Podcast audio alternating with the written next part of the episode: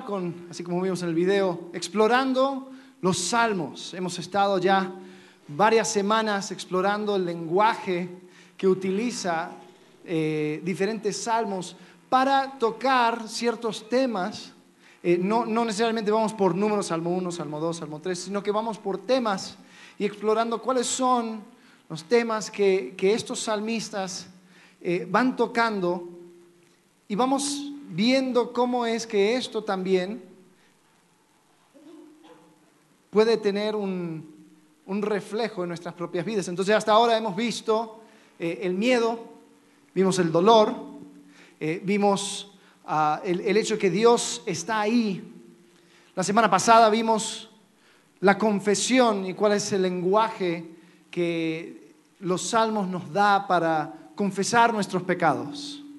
¿no?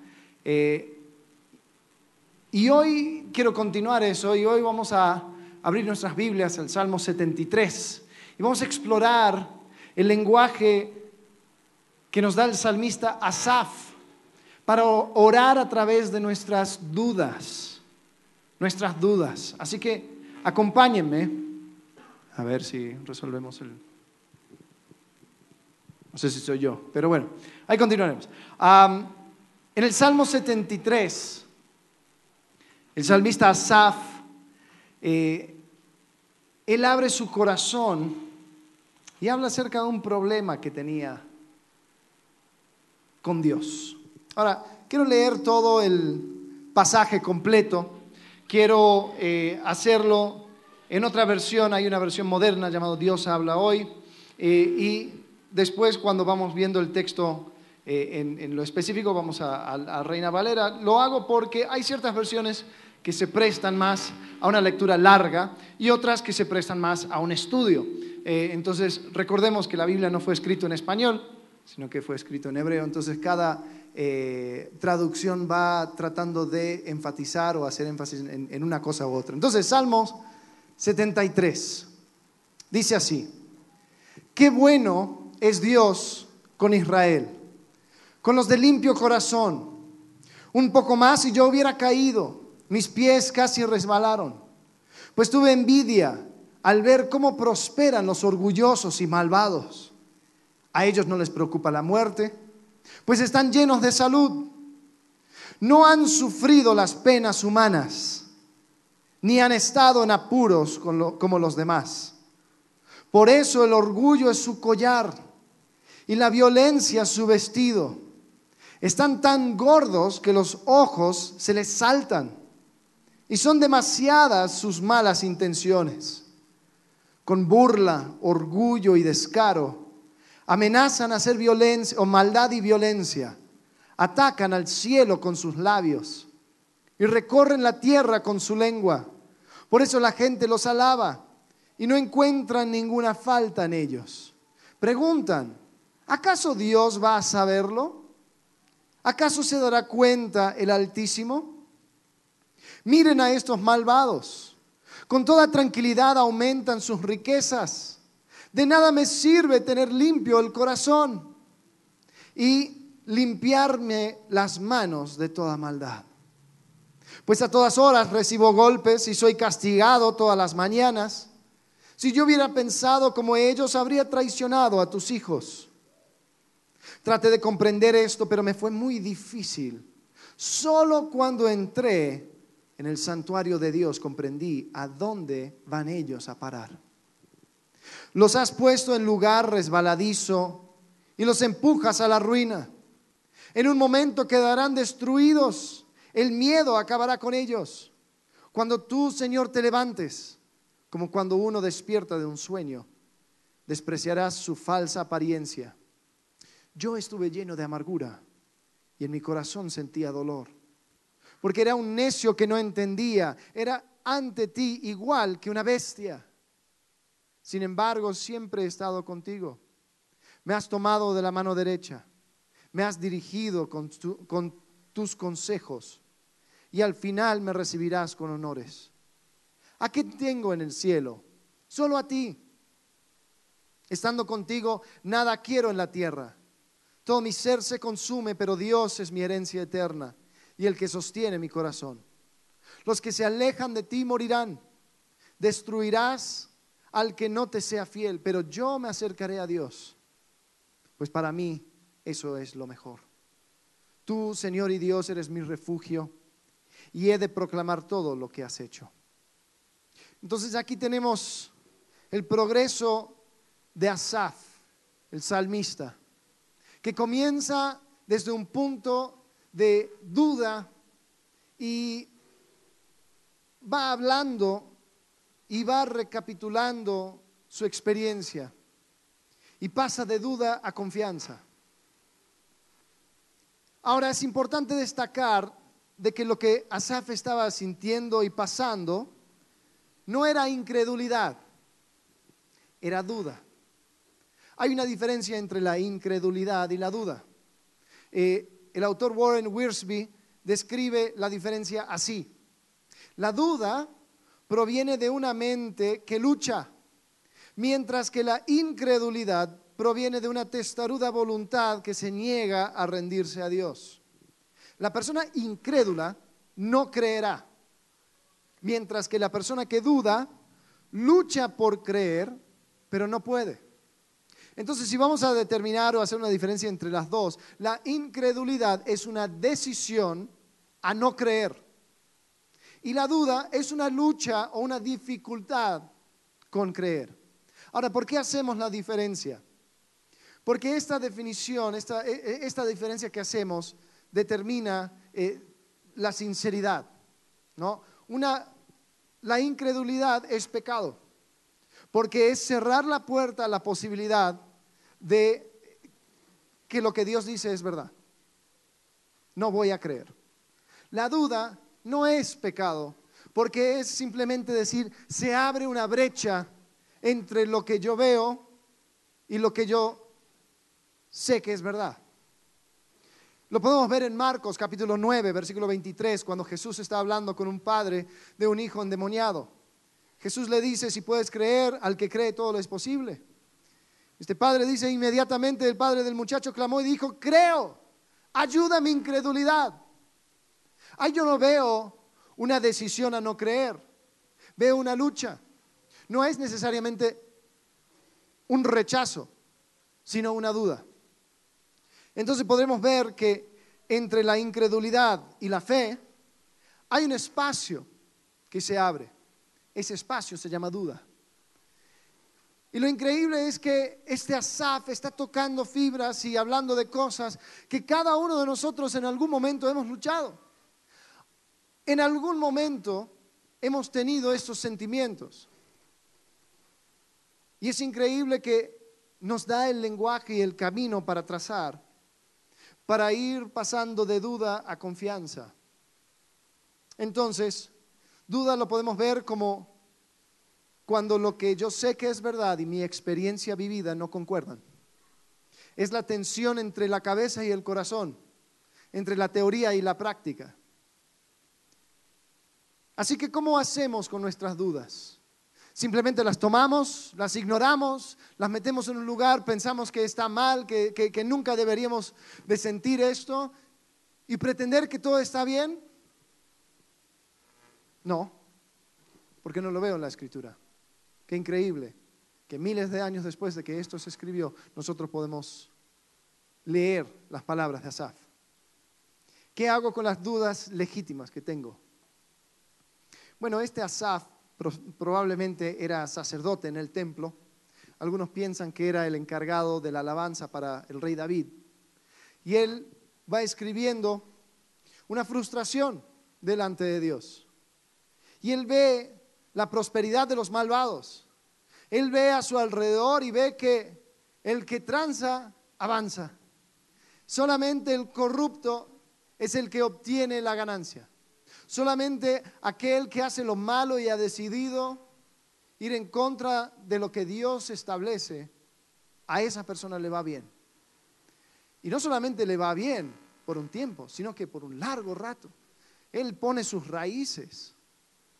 Entonces, ¿cómo debemos hacer? Bueno, aquí Asaf establece cuatro diferentes cosas que debemos de hacer. Y tiene que ver con, con la manera de procesar mi duda. Y si estoy orando a Dios, y esto es el lenguaje de la oración, es también orar de esta manera. Entonces la primera cosa que hace Asaf es que establece los constantes, las cosas constantes en la vida. En versículo 1 comienza diciendo, ciertamente es bueno Dios para con Israel, para con los limpios de corazón. Asaf comienza diciendo, mira, yo no sé cómo está la cosa y ahorita ahí te va mi queja, pero antes de todo, ciertamente Dios es bueno para con Israel, para con los limpios de corazón. Entonces el versículo 2, ahí empieza la queja, dice, en cuanto a mí, o sea, decir, en mi experiencia, ahí es donde comienzan los problemas.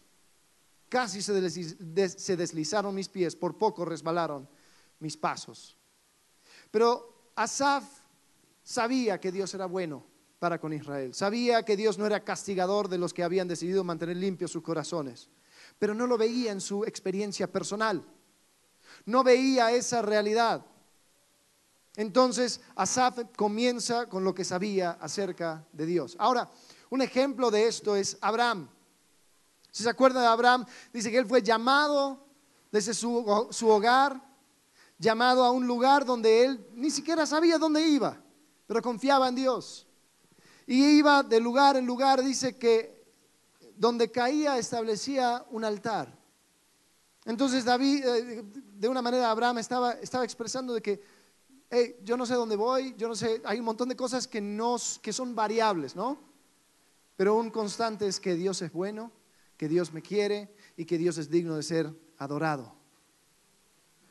Y llega el momento donde Abraham se queja también delante de Dios diciendo, Dios, ha sido bueno conmigo, pero ¿a quién le voy a dejar todo esto? ¿Se lo voy a dejar mi siervo? La verdad me, gustaría tener un hijo y, y poder continuar esta línea. Y Dios le dice, no te preocupes, vas a tener un hijo y de ese hijo va a salir una descendencia. Vas a tener una descendencia tan grande como, como la arena del mar. Y Dios le tira esa promesa. Y primero David, eh, Abraham como que no lo entendía muy bien y tiene un hijo a su manera, con una sierva, con una esclava. Pero Dios después aclara, dice, no, no, no, no, no va a ser este. Va a ser un hijo a través de tu esposa. Y ahí es donde nace Isaac. Entonces Dios muestra y promete de que por medio de Isaac iba a tener descendencia. Y después llega un momento donde Dios dice, voy a pedir a Isaac, voy a pedir su vida. Yo creo que el sacrificio, así como hiciste altares en todos lados, yo quiero que hagas un altar, pero no que, no, que no pongas un cordero sobre ese altar, quiero que pongas tu hijo Isaac. Entonces, como que Abraham no sabía cómo procesar esta información, porque él sabía que la promesa de Dios era un constante. Era algo fijo. Era algo que no, que no variaba. No sé si te ha pasado, andas, estás en el camión o estás manejando y se pone en la, en la, eh, en la parada al lado tuyo otro camión o otro, otra cosa grande, es como una, una, camioneta, y tapa tu vista y la única cosa que ves es, es el camión. Y de repente empieza avanzar ese camión mientras que tu vehículo se mantiene parado. Y en ese momento te entra el pánico, ¿no? Porque sientes como que si tú estuvieras retrocediendo. ¿Te ha pasado algo así?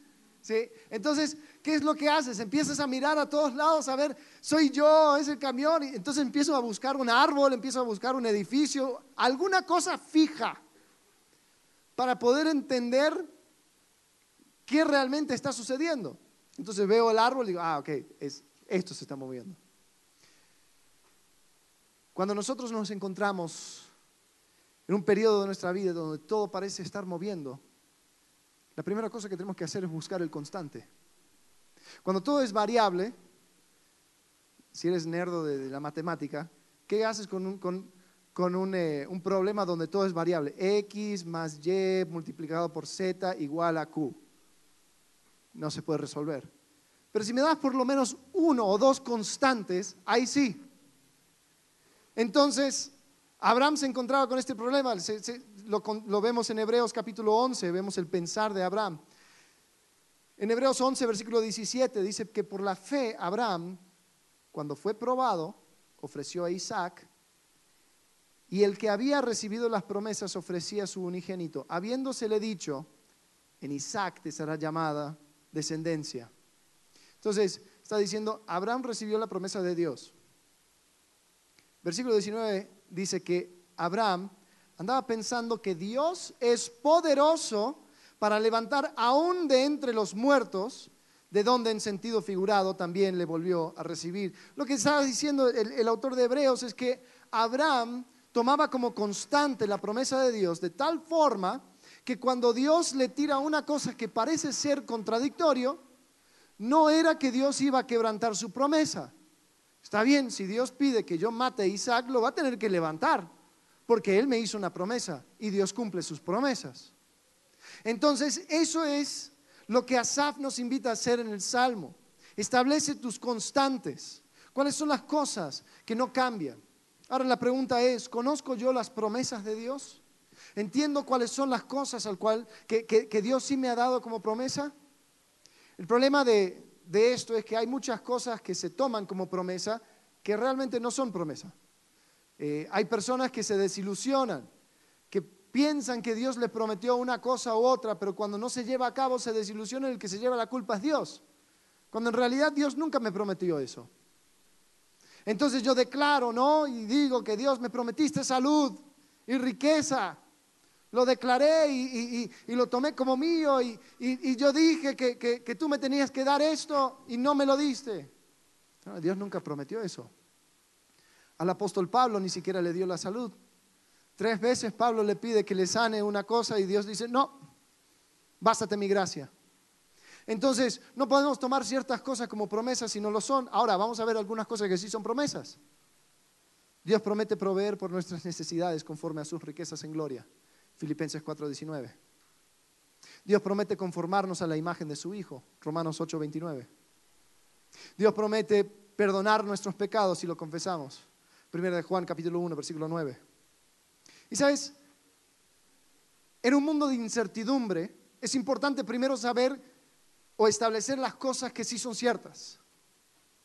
¿No? Porque ante la incertidumbre económica, qué bueno saber que Dios va a darme lo que necesito. Ante la incertidumbre la seguridad, qué importante saber que Dios me va a recibir en gloria, que me va a conformar a la imagen de su Hijo. Por lo tanto, lo, lo peor que alguien me puede hacer es matarme. Ante la incertidumbre de la aceptación, del amor, Qué bueno es saber que el pecado nunca debe ser estorbo para mi relación con Dios, porque si confieso mis pecados, Él es fiel y justo para limpiar mi maldad y restaurar esa relación.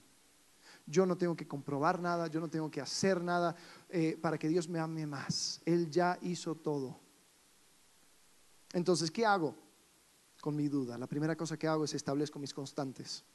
Ahora, tal vez Estoy tan lleno de dudas que ni sé dónde comenzar. Bueno, no te preocupes. Hay algunas preguntas que nos podemos hacer.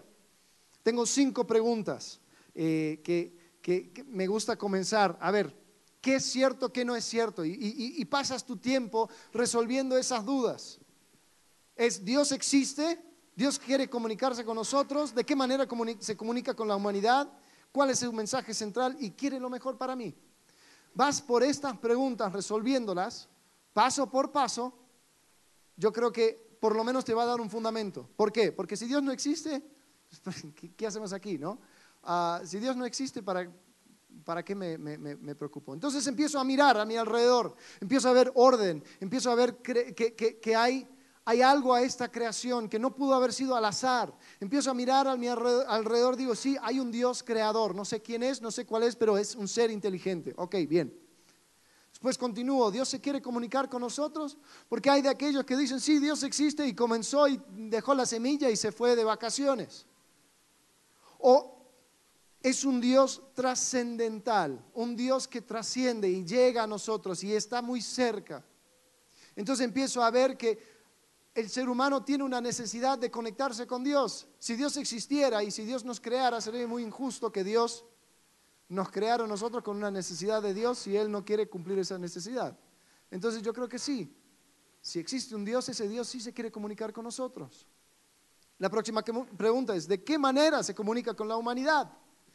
Entonces empezamos a abrir los libros sagrados de todas las religiones del mundo. Empezamos a ver los hindúes, empezamos a ver eh, al Islam, empezamos a ver eh, todo tipo de cosas y encontramos que hay algo muy especial con la Biblia.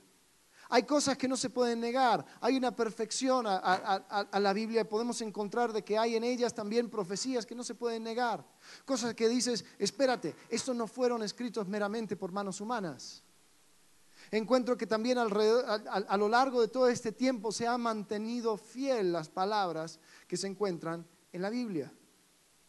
Entonces, si llego a la conclusión de que sí, Dios se quiere comunicar con la humanidad y la manera por la cual lo hace es por medio de la Biblia, bueno, entonces empiezo a estudiar la Biblia, empiezo a conocer el carácter de Dios, empiezo a entender quién es. Y la próxima pregunta es, ¿cuál es su mensaje central? El mensaje central de la Biblia es la salvación o la redención de la humanidad por medio de un Salvador. Y ese Salvador es Cristo, quien vino a la tierra, vivió una vida perfecta, pero Él no merecía morir, sin embargo, Él murió. Murió sobre una cruz, cargando sobre, Él nuestros pecados, resucitando al tercer día y dándonos una esperanza. Y cada aquel que pone su confianza en Él, cada aquel que clama a Él como Salvador, será salvo. Ese es el mensaje central.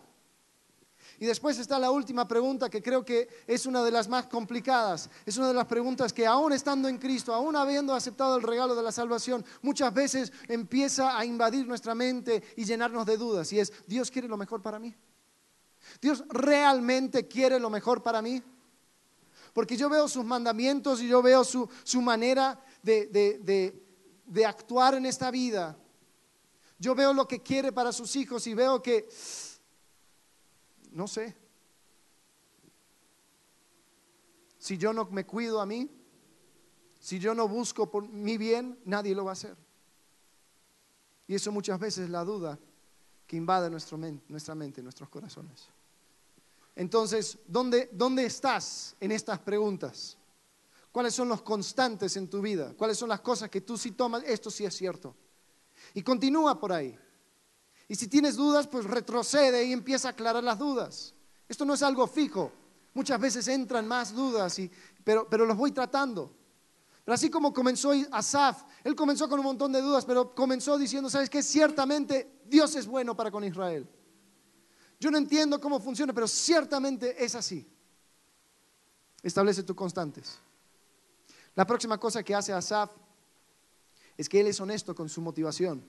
Conoce tus motivos. En versículo 3 de Salmo 73, Asaf dice, porque tuve envidia de los arrogantes, viendo la prosperidad de los impíos. Tuve envidia. ¿Sabes qué, Dios? Al final de todo esto es envidia. A mí me molesta el hecho de que estos arrogantes e impíos les va bien. Dios, por eso me entra en estas dudas. Señor, y empiezo a dudar acerca de mi propia vida. En versículo 12, he aquí estos impíos sin ser turbados del mundo alcanzaron riquezas.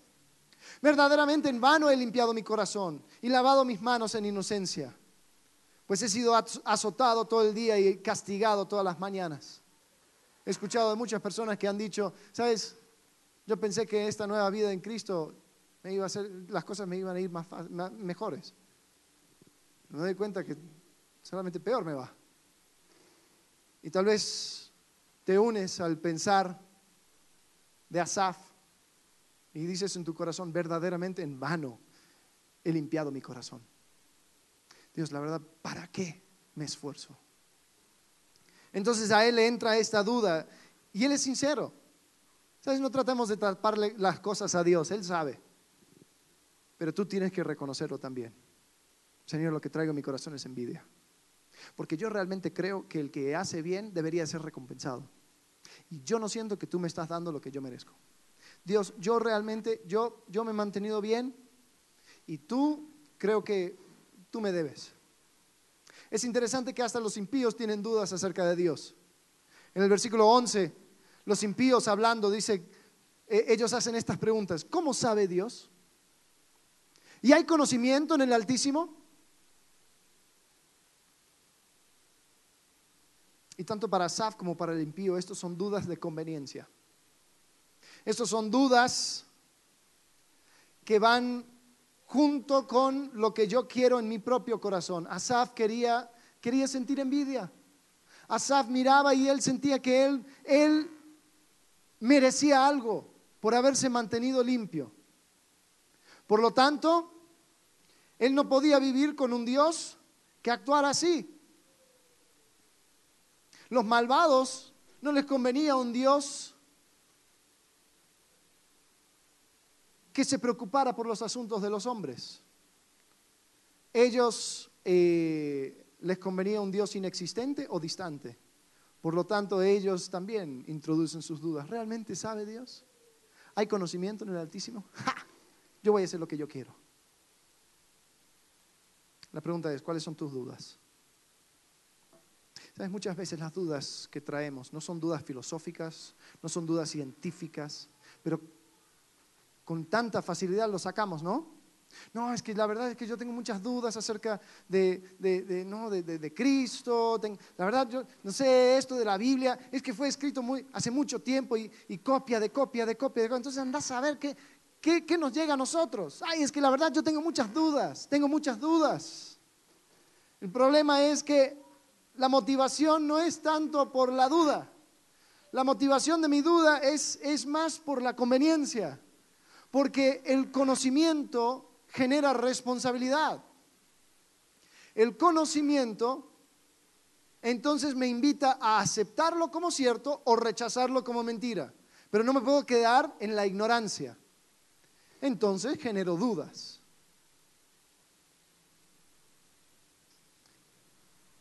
¿Qué tal si todo lo que habláramos acerca de Dios, acerca de esta vida en Cristo, acerca de, de la vida en la iglesia fuera cierto? ¿Qué tal si todo lo que habláramos fuera cierto? Generaría un poco de responsabilidad, ¿no? Para nosotros. Cosas que hay que cambiar, ajustes que hay que hacer. Entonces, ¿qué es la, manera más fácil de poder dormir por las noches? Introduzco dudas. Pero realmente no tiene que ver con dudas. Yo una vez hablé con un muchacho y le pregunté, a ver, a ver. Porque allá habíamos estado hablando con, ya eran varias tazas de café y hablando, mira, porque la, fidelidad de las escrituras, tal y tal, y que la historia, bla, bla, bla, bla, bla, porque los, los rollos del mar muerto, ti, ti, ti, y como que no le convencía. Y le pregunté, a ver, pare, si Jesucristo mismo apareciera aquí y dijera, sí, ¿sabes qué? Todo lo que este flaco está diciendo es cierto. ¿Creerías? No, yo creo que no. Ah, ok. Bueno, gracias por tu honestidad. Pero seamos sinceros acerca de la motivación. Es que si todo esto es verdad, entonces yo tengo que morir a mí mismo. Si todo esto es verdad, mi pecado me condena al infierno.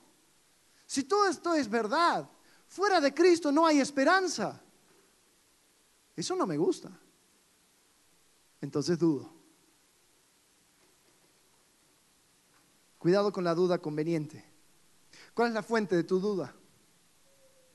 Si alguien te las pudiera aclarar, punto por punto, ¿sería suficiente para que vivas por fe? ¿O hay algo más detrás de eso? Entonces, la primera cosa, establezco los constantes, cuál es, qué, es cierto. Después conozco mis motivos. Después, en tercer, el tercer paso en este camino de la duda, conoce el otro lado. Porque todo esto no sucede en un vacío. Yo simplemente no puedo rechazarlo y decir, bueno, eh, en vez de creer en Dios, voy a poner la vida en pausa. No. Sueltas una cosa y abrazas otra cosa.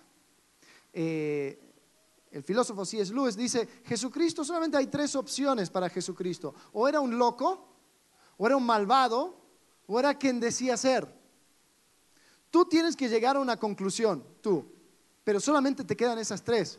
Porque si Jesús se llamaba a sí mismo Hijo de Dios, una de las razones por la cual fue crucificado era por blasfemia. O sea, los judíos sabían muy bien qué es lo que quería expresar. Él se ponía al mismo nivel que Dios. Dijo, antes que Abraham fuese, yo soy. Jesús sabía su gramática, lo, hizo, lo dijo a propósito.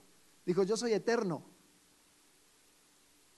Entonces tal vez Jesús tenía un complejo, ¿no? Tal vez Jesús estaba mal de la cabeza, así como los que andan en los manicomios diciendo que son Napoleón. Entonces tal vez eso era Jesús, ok. Pero si no, si era muy cuerdo y sabía lo que estaba diciendo, bueno, entonces era un malvado. Porque él deliberadamente estaba alejando a las personas de la verdad para enseñarles una mentira. Solamente un malvado habla así. Pero la verdad, si fuera un malvado, se autocondenaría. Porque él hablaba palabras tajantes en contra de la maldad, en contra del pecado. Entonces tal vez era quien, decía ser. Pero si esa es la verdad, cuidado. Porque si Jesús es Dios, la respuesta final a tu vida va a ser, ¿qué hiciste con Jesucristo? No hay ninguna pregunta más importante. ¿Qué hiciste con Jesús? No, es que yo viví una buena vida. Yo, no, yo no me metí en ningún problema. ¿Qué hiciste con Jesucristo? No, es que yo, mira, que mi mamá me, me enseñó modales. ¿Qué hiciste con Jesucristo? En tu mente y corazón, ¿quién fue? ¿Un malvado? ¿Un loco? ¿O el Hijo de Dios? Que vino a morir por tus pecados y las mías y traerte salvación. Entonces hay que conocer que hay otro lado. Suelto algo y me aferro a otro. Asaf hablaba de esto y él decía, es que lo entendí, me cayó el 20. Salmo 73, versículo 16, cuando pensé para, para saber esto, fue duro trabajo para mí. Ojo, paréntesis, esto de resolver dudas no es cosa fácil, duro trabajo. Hasta que entrando en el santuario de Dios comprendí el fin de ellos. Ciertamente los has puesto en deslizaderos, en asolamientos los harás caer cómo han sido asolados de repente, perecieron, se consumieron de terrores. Sabes, vivir confiado en Dios es difícil, pero vivir confiado en ti es más difícil. Hay personas que rechazan a Dios, pero ¿a dónde van? No, yo no creo que... entonces, ¿quién se sienta en el trono? El trono se queda vacío. Si rechazas a Dios, te pones a ti mismo. Tú eres el Dios de tu propia vida. ¡Qué alto cargo! ¡Qué preocupación! Hay un hombre llamado Sheldon Van Outen, era un amigo de C.S. Lewis, y él habla acerca de, esta, de este otro lado, de esta brecha. Y él dice, hay una brecha entre lo probable y lo probado. ¿Cómo iba a cruzarlo? Si tuviera que apostar toda mi vida al Cristo resucitado, quería pruebas, quería certeza, quería verlo como uno ve un poco de pescado, quería letras de fuego en el cielo. No obtuve ninguno de ellos. Y seguí esperando al borde de la brecha. Era una cuestión de si iba a aceptarlo o rechazarlo. Después continúa, dice, Dios mío, también había una brecha detrás de mí. Quizás el salto a la aceptación era una apuesta horrible, pero ¿qué pasa con el rechazo? No podía haber una certeza absoluta de que Cristo era Dios, pero no había certeza de que no lo fuera. Esto no debía ser soportado. No pude rechazar a Jesús. Solo había una cosa que hacer una vez que había visto la brecha detrás de mí. Me alejé de la brecha y me arrojé sobre la brecha hacia Jesús. Tenemos que entender que hay otro lado, siempre hay otro lado. Cuando mi duda es si acepto esto como cierto, tengo que entender que el rechazarlo es aceptar otra cosa como cierto. En el caso de Asaf, él tenía envidia de los malvados. La pregunta es, ¿realmente quieres vivir como esos malvados? Era lo que quería Asaf hasta que entendió su fin. Todos queremos ser el Chapo cuando estaba en el Forbes 701. Nadie quiere ser el Chapo hoy. Todos quieren ser el hijo del Chapo hoy. Anda a ver lo que le espera. Es muy fácil querer una cosa e ignorar el otro lado. Todos queremos un Dios distante cuando cometemos una injusticia. Ay, a Dios no le importa. Pero todos queremos un Dios muy presente cuando queremos justicia. ¿Y dónde está Dios? Estaba tratando con tu injusticia. Sabes, tenemos que, reconocer que cualquier cosa que hagamos va a requerir fe. Aún para no creer en Dios se necesita fe. Yo diría más fe.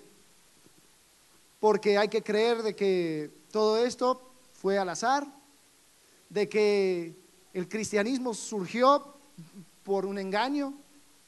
Hay que creer un montón de cosas. La pregunta que surge es cuál es la motivación verdadera de mi duda. Y después, ¿qué estoy haciendo tocante mi duda? Y esa es la última cosa, el último paso.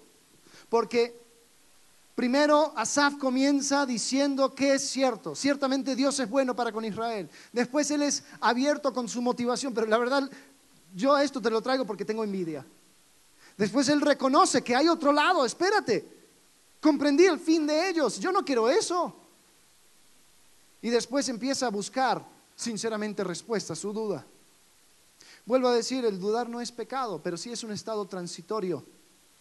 La duda no es un lugar donde te debes de quedar. Es más, debe darte esa cosquillita para que empieces a moverte, a resolver la duda. Aunque sea fe o incredulidad, resuélvelo. Entonces, ¿cómo hago con mi duda? Bueno, podemos ver que Asaf terminó confiando. En versículo 26 dice, mi carne y mi corazón desfallecen, mas la roca de mi corazón y mi porción es Dios para siempre. Entonces, podemos encontrar de que Asaf llegó a esa conclusión. Ahora, no es un momento, no es algo instantáneo, es algo que yo trabajo y cultivo. Yo cultivo mi fe, lo voy trabajando, pero tengo que ir caminando en esa dirección. Si no, la duda va a ser siempre la excusa perfecta. Tenemos que tener la misma actitud que ese padre en Marcos capítulo 9. Creo, ayuda mi incredulidad.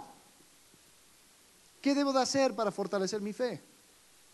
Bueno, primero creo que debes de buscar respuestas en la persona de Dios. Debo de primero entender qué, qué es lo que quiero aceptar, ¿no? Entender y comprender el carácter de Dios y empezar a profundizar en quién es Dios. porque así como muchas personas aceptan la cosa equivocada, muchas veces personas rechazan la cosa equivocada. Mira, no tienes que rascar muy, no tienes que rascar mucho para encontrar horrores dentro de la cristiandad, eh, problemas con pastores que van robando, eh, sacerdotes que violan, eh, hipocresía por todos lados. Y, y ojo, ni siquiera muy lejos, o sea, aquí adentro vas a encontrar ejemplos a no seguir. ¿no? Eso sí es cierto. Pero mi pregunta es, ¿estoy rechazando el cristianismo mal llevado? ¿O si rechazo algo, estoy rechazando a Cristo? Hay muchas personas que rechazan el cristianismo mal llevado y meten a Dios también. Yo no, el cristianismo no funciona para mí porque son toda una bola de hipócritas, toda una bola de, de orgullosos, ladrones, etcétera, etcétera, etcétera. Entonces dice, espérate, ¿qué rechazas? Entonces busca respuestas en la persona de Dios. Empieza a estudiar y profundizar en la persona de Dios, en la Biblia. Si yo realmente quiero llegar a una conclusión acerca de Dios, conoce a Dios. ¿Y sabes qué? Aunque tu duda se vuelva incredulidad, vas a saber qué es lo que estás rechazando. Después, busca respuestas con otros. Porque Asaf hasta que no entró en el santuario de Dios no entendió el fin de ellos. Ninguno es perfecto. Pero todos más o menos luchamos con las mismas cosas. Y cuando una persona sincera se junta con otras personas sinceras que están buscando sinceramente la respuesta, hay luz. Entonces, la, cosa más estúpida que puedo hacer cuando tengo dudas acerca de Dios es alejarme de Dios. Pero ¿cuántas veces ese es el mero pretexto para irme? No, es que tengo muchas dudas. Bueno, los aclaraste. No, me fui. Entonces, ¿er-, ¿eran dudas de verdad? Entonces busca respuestas con otros. En esta comunidad de, de fe, vamos a encontrar personas que han pasado por lo mismo que tú. vamos a encontrar personas que tienen diferentes circunstancias que tú. Porque eso sí, ¿cuántas veces nuestras dudas salen de nuestra circunstancia? Yo no puedo creer en un Dios que permite esto. Y generalmente tiene que ver con mi propia vida, ¿no? Yo no digo, no puedo, un Dios que permitió que tal persona en la África, les... no, mi indignación tiene que ver con mi vida. Dios me causó dolor. Por lo tanto, rechazo la existencia de Dios. Lo irónico es que cuando yo digo, yo no creo en Dios porque existen cosas malas, después la pregunta es, ¿quién te dijo a ti que era malo? Y regresamos a Dios. Bueno, Dios me dijo que era malo. Pero si Dios no existe, entonces, ¿de qué te quejas? ¿No? Entonces, nosotros tenemos que entender que las respuestas lo encontramos con otros. Mira Asaf, él dice, se llenó de amargura mi alma y en mi corazón sentía punzadas. Tan torpe era yo que no entendía. Era como una bestia delante de ti. Con todo, yo siempre estuve contigo. Me tomaste de la mano derecha. Me has guiado según tu consejo y después me recibirás en gloria. Asaf entendió que él tenía que buscar las respuestas, pero mirando hacia atrás dice, yo era bien torpe, yo era como una bestia. Y en este salmo no lo menciona, pero, pero, pero sí dice, yo hasta que entré al santuario de mi Dios, ¿qué, está en el santuario? Otras personas que sinceramente también están buscando la respuesta. Hay muy pocas personas que llegan, tanto a mí como Marcelo, como Charlie, como Lalo, para resolver dudas y decir, ¿sabes qué? Yo estoy luchando con esto, explícamelo. Hay algunos, pero, pero la verdad, yo diría que son más las personas que se van porque tienen dudas y no las quieren aclarar. No, es que dame un tiempo porque yo tengo que, yo tengo que resolver todo esto en mi cabeza. Es como, tengo que aprender a leer, así que, así que me voy a alejar de la escuela. Te estás haciendo mal. Por último, si quiero buscar respuestas, busca respuestas en la acción. Pregunta, ¿qué de, tu vida requiere fe? Muchas veces nosotros pedimos y oramos, decir, Señor, eh, haz que crezca mi fe. Cuidado, porque no sabes lo que pides. Porque para que haya algo en tu vida que requiera fe, es soltar control. Es decir, Dios, yo no tengo plan B. Dios, tú vas a tener que actuar porque en ti confío. No hay respaldo. Entonces, identifica las cosas en tu vida que requieren fe. Tal vez es soltar un poco el control sobre las personas que amas, ya que lo que te mantiene en esas relaciones es temor. Decir, Dios, por fe, yo voy a confiar que tú vas a hacer tu obra. Tal vez es permitir que Dios tome el primer lugar en tus finanzas. No, es que no llego a fin de mes. ¿Y? ¿No es fe eso? No es fe el decir, Dios está en primer lugar en mi vida, pero yo decido cómo y cuándo. Tal vez es confiar a Dios tu tiempo, confiando que todo lo demás caerá en lugar. Mateo 6, 44, 33. reconocer de que, ¿sabes que Todo lo demás va a ser añadido. No, es que me salió este trabajo muy bueno, pero, pero, pero trabajo todas las tardes y los domingos por la mañana. Entonces no voy a poder estar en comunión con la iglesia. Ajá. ¿Y has pensado tal vez no tomar ese trabajo? No, es que estas oportunidades no vienen siempre. ¿Y qué le cuesta a Dios darte otra oportunidad? Pues nada, pero Dios no está en control. Ah, ahí está el problema. Si Dios realmente estuviera en control, si Dios realmente fuera, si, si todo lo que hablamos, vuelvo a pensar, o sea, y es algo muy básico, pero si todo lo que hablamos fuera cierto, ¿cómo se vería tu vida? ¿Cuántas veces nos, escondamos, nos escondemos detrás del pretexto de duda para realmente hacer lo que a nosotros nos conviene o lo que nosotros queremos? Tal vez vivir por fe para ti es entregar a Dios las relaciones rotas que tienes a tu alrededor confiando que Dios es el que sana, Dios es el que restaura y Dios es el que hace justicia. No, es que si le perdono no, es que no está en tus manos, brother. Si Dios realmente hace justicia, permite que Él haga justicia. Había un autor inglés llamado G.K. Chesterton y él habla acerca del cristianismo así. Él dice, no es que el cristianismo ha sido probado y encontrado falto. Es que no, no, no, es, no es que el cristianismo le haya, le haya faltado algo. Dice, se ha encontrado difícil y no se ha intentado.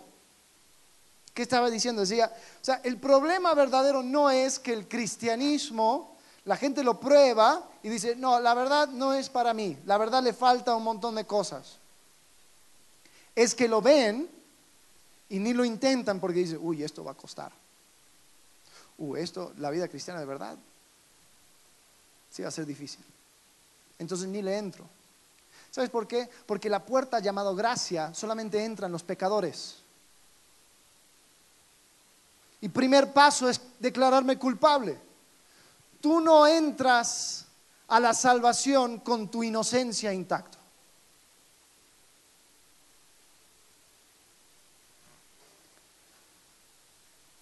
Presidente al norte, le preguntaron, oye, ¿y tú pides perdón a Dios? Dice, ay, la verdad, yo, yo hago lo mejor que puedo, la verdad, yo no tengo que pedir perdón, como el pancito y el juguito y eso, ah, eso para mí es, suficiente. Bueno, entonces la vida cristiana va a ser muy difícil para una persona con ese punto de vista. El problema con el cristianismo, el cristianismo es que se ha encontrado difícil y no se ha intentado. ¿Qué pasos prácticos puedes tomar para crecer tu fe? Concluyendo este salmo, quisiera comparar contigo los primeros versículos y el último. En versículo 1 comienza diciendo Asaf, ciertamente Dios es bueno para con Israel, para con los limpios de corazón. En cuanto a mí, recuerda esa frase, en cuanto a mí, es decir, mi circunstancia, mi punto de vista, mi mm, vida en particular, casi se deslizaron mis pies, por poco resbalaron mis pasos. Es decir, yo veo que en teoría Dios es bueno, pero yo tengo una experiencia diferente. Pasa por todo este proceso. Termina el salmo diciendo esto, versículo 25. ¿A quién tengo yo en los cielos sino a ti? Y fuera de ti nada deseo en la tierra. Mi carne y mi corazón desfallecen, mas la roca de mi corazón y mi porción es Dios para siempre. Su carne y su corazón desfallecen. Es decir, sigo en la misma. Yo sigo siendo azotado todos los días. Yo sigo reconociendo de que, de que a los malvados les sigue yendo bien. Mas la roca de mi corazón y mi porción es, Jehová para, es Dios para siempre. Versículo 27, porque he aquí los que se alejan de ti perecerán. Tú destruirás a todo aquel que de ti se aparta. Versículo 28, este es el último versículo. Mira esta frase de vuelta. Pero en cuanto a mí, el acercarme a Dios es el bien. He puesto en Jehová el Señor mi esperanza para contar todas sus obras. O sea, al otro lado de la duda, Asaf termina en confianza. Al otro lado de la duda, la circunstancia sigue siendo igual, pero él entendió el fin de ellos. Al otro lado de la duda, aún su perspectiva personal cambió porque dice, en cuanto a mí, el acercarme a Dios es el bien. Y ahora su vida sirve como testimonio a los demás, porque dice, puesto en Jehová el Señor mi esperanza, para contar todas tus obras. Ahora Asaf se vuelve una persona más que puede llegar al que duda y decir, hermano, mira mi propia vida. Quiero animarte con mi historia. Te voy a contar las bondades de Jehová. He puesto en Jehová el Señor mi esperanza. Reitero, la circunstancia no cambió para Asaf, pero dice, entendí, entendí. Así que si tú estás en el camino de la duda, quiero que primero mires tu vida y digas, ¿qué es lo que sé es cierto? ¿Qué es verdad? Después analices tu propio corazón y qué es lo que me motiva. ¿Cuáles son las motivaciones de mi corazón? Continuando, quiero que seas honesto acerca del otro lado, porque siempre hay otro lado. El rechazar una cosa es aceptar otra. Yo no puedo vivir en una pausa eterna. Aún mi silencio es una declaración. Y por último, busca respuesta a tu duda de manera sincera. Si realmente esto es una duda y no una excusa, quiero que utilices todas las herramientas a tu mano para resolverlas. Que profundizas en el carácter de Dios. Que vayas caminando con otras personas sinceras. Y que puedas realmente buscar resolverlas por medio de la acción. Ponte en una, una situación donde tú necesitas fe. Expone tu vida a una vida de fe. Y así vamos a pasar de la duda a la confianza, de la desesperación a la esperanza. Quiero invitarles a que tomemos estas palabras de Asaf, que lo adoptemos como el lenguaje de la oración nuestra hacia Dios, que seamos honestos delante de Él y que podamos así caminar. Oremos. Padre, gracias porque tú eres bueno. Así como dijo Asaf, Señor, ciertamente tú eres bueno. Señor, hay muchas veces donde no vemos tu bondad, no vemos tu mano. Pero Padre, queremos tomar estos mismos pasos que tomó Asaf. Queremos ir aclarando nuestras dudas, Señor, para caminar en confianza delante de ti. agradecemos en el nombre de Cristo Jesús. Amén.